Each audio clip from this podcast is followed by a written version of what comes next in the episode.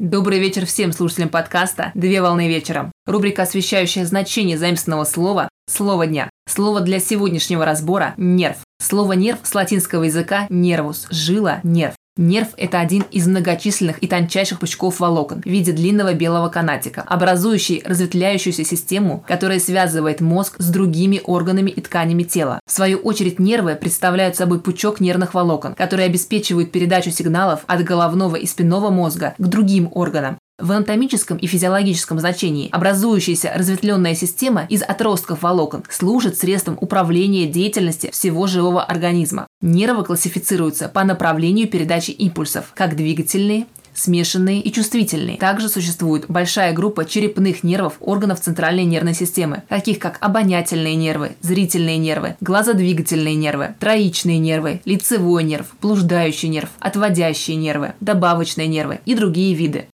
На сегодня все. Доброго завершения дня. Совмещай приятное с полезным. Данный материал подготовлен на основании информации из открытых источников сети интернет с использованием интернет-словаря иностранных слов.